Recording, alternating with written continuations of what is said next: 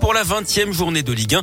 Paqueta, à peine remis du Covid et qui n'avait pas pu s'entraîner euh, plus de trois fois depuis son retour d'isolement au Qatar, a donné l'espoir aux Lyonnais avec un but dès la huitième minute. L'OL pensait tenir son exploit, mais Kerrer a égalisé pour Paris à un quart d'heure de la fin. Contrairement au match aller à Paris où Lyon qui menait 1-0 avait finalement perdu de 1. Cette fois, pas de perdant. L'entraîneur lyonnais Peter Bosch est plutôt satisfait du contenu et du résultat. Écoutez-le. L'état d'esprit aujourd'hui, c'était super. Euh, J'ai demandé aussi aux joueurs de bien défendre. Ils ont tout fait pour ça. Tous les joueurs, ils se battent jusqu'à la fin. Et ils ont tous donné. J'ai demandé aussi aux joueurs tout de suite après le match, euh, est-ce qu'on est content avec un point ce soir ou on n'est pas content? Euh, Il faut être content aussi avec un point. Parce que c'est pas évident que tu prends un point contre Paris Saint-Germain.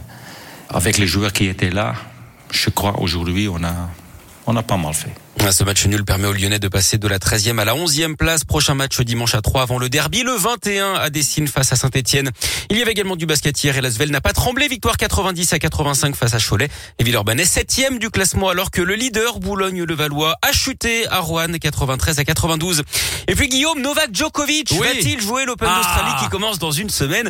Réponse imminente hein, puisque le Serbe Ah. est auditionné en ce moment en visioconférence depuis le centre de rétention pour Ah bah oui, en de ce moment, ils ont pas la même heure. Avec le décalage horaire où il est détenu depuis jeudi, il va devoir convaincre les autorités qu'il a eu le Covid au mois de décembre et qu'il n'a donc pas besoin de vaccin pour entrer sur le territoire.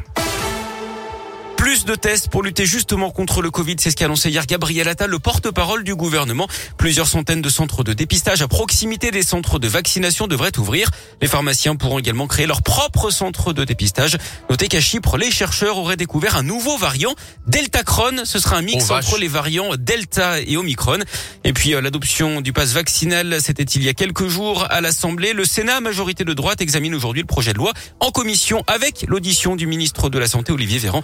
Le texte qui reviendra demain dans l'hémicycle. Je vous rappelle également cette grève hein, dans l'éducation nationale. Ce sera jeudi. Les syndicats exigent des moyens pour l'école et un réel protocole sanitaire. Parmi les autres revendications, un vrai plan d'éducation prioritaire, un statut pour les AESH et des recrutements massifs pour les personnels enseignants et médico-sociaux. Une manif est prévue à Lyon à 14h jeudi, départ de l'inspection académique du Rhône. Le sud-ouest en alerte rouge. Quatre départements sont sous très haute surveillance à cause des risques de crues et d'inondations.